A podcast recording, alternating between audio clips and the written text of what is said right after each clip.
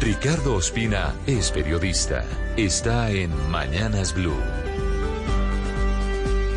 Son las 6 de la mañana y 28 minutos. Llevamos una semana de desencuentros entre la Fiscalía y el gobierno del presidente Gustavo Petro en torno a una de las dos aristas de la paz total la que tiene que ver con la solicitud del alto comisionado para la paz, Danilo Rueda, para que fueran suspendidas las órdenes de captura en contra de 16 de los más temibles sicarios y narcotraficantes de Colombia, entre ellos alias Chiquito Malo y Gonzalito del Clan del Golfo, y también los cabecillas de los Pachenca, todos ellos herederos del paramilitarismo, todos ellos herederos de Otoniel y de Hernán Giraldo, que siguen delinquiendo y que evidentemente no tienen ningún tipo de entonación política, sino que son delincuentes comunes. Y ese es el argumento de la Fiscalía para negar la suspensión de las órdenes de captura en contra de estas 16 personas. La vicefiscal Marta Yanet Mancera, citando una jurisprudencia muy detallada de la Corte Suprema y de la Corte Constitucional, señala que los grupos paramilitares no tienen ninguna posibilidad de haber sido considerados como grupos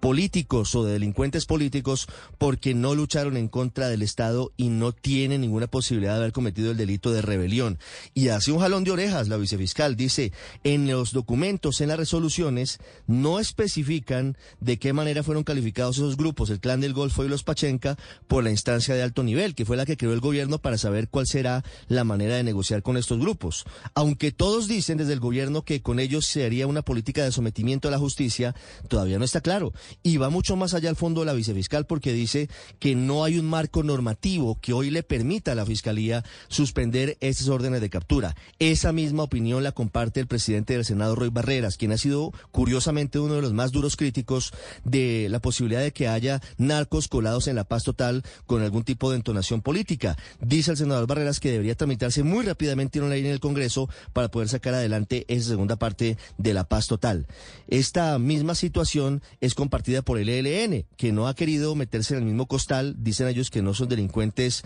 como el clan del Golfo ni los Pachencas, sino que son delincuentes políticos o que su lucha es política y que por lo tanto no tienen por qué meterlos en el mismo saco. Al final lo que hay todavía es una falta de claridad grande desde el gobierno sobre cuál va a ser el estilo de la negociación y qué eh, catálogo le van a dar a estos grupos, a dos de los más eh, narcotraficantes y sanguinarios del país.